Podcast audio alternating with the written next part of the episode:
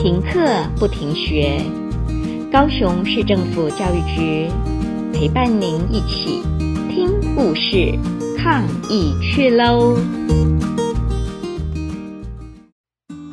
谎言这个故事由高雄市甲仙国小阿拉丁丁探索教室的志工蔡少农提供。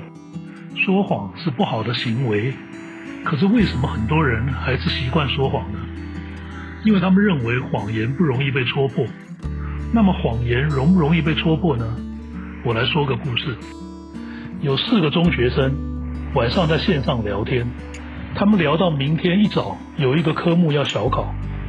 一个学生说：“我都没准备耶，明天的考试我一定会完蛋。”另一个学生也说：“我也是啊，书怎么也看不完。”再一个学生马上回应说：“我不是看不完。”我根本还没开始看呢、最后一个学生说：“那怎么办呢、？”于是四个人在网络上七嘴八舌地讨论起来。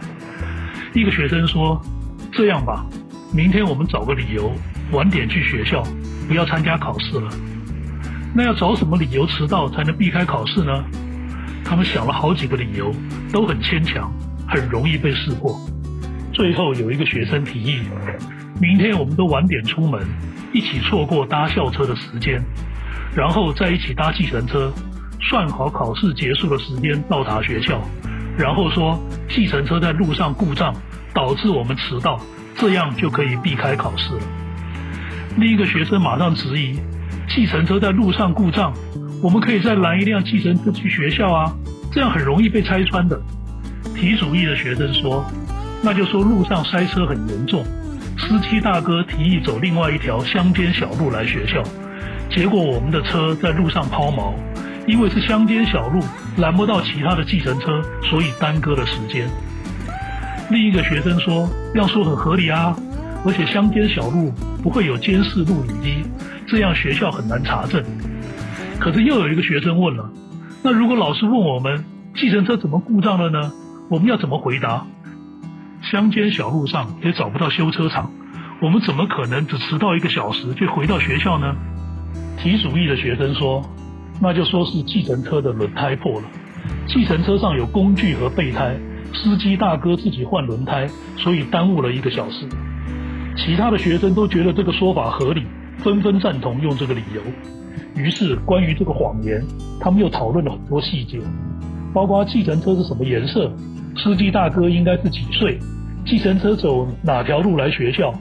轮胎在哪里破掉？等等。讨论完毕，大家约好第二天集合的时间后，才各自睡觉。第二天，他们在校外约定好的时间集合后，才一起走进学校。进了教室，老师很讶异，怎么他们四个人会一起迟到？于是他们七嘴八舌的把计程车的轮胎破掉的故事跟老师说了一遍。老师很冷静地听完他们编的故事后，冷不防地问了一个问题：“那么你们今天一共花了多少钱搭计程车啊？”学生们没想到老师会问这个问题，一下子安静下来。他们以前也没搭过计程车来学校，所以根本不知道车资是多少。他们昨晚并没有想到这个问题啊。还好，提主意的学生忽然有了想法，结结巴巴地说。因为司机大哥说不好意思耽搁了我们的时间，所以他没有收我们钱。其他人听了都松了一口气，马上都点头说：“是的，是的，没有收我们钱。”老师听了后笑笑地说：“你们碰到好人了，但是你们还是要考试。”学生们马上说：“老师啊，我们要赶着上下一节课了。”老师说：“我只考一题，很快就结束。”于是每个学生发一张纸和一支笔。四个人分别坐在教室的四个角落，彼此都看不到其他三个人。老师说：“听好了，我要说考试题目了。现在，请你们写下来，你们今天搭的计程车是哪一个轮胎破掉了？”小朋友，你们知道四个人要同时写对同一个轮胎的几率有多高吗？两百五十六分之一啊！要戳破谎言其实是很容易的，所以不要说谎。诚实才是上策。故事听完了，亲爱的小朋友，听完故事以后，你有什么想法呢？可以跟你亲爱的家人分享哦。欢迎继续点选下一个故事。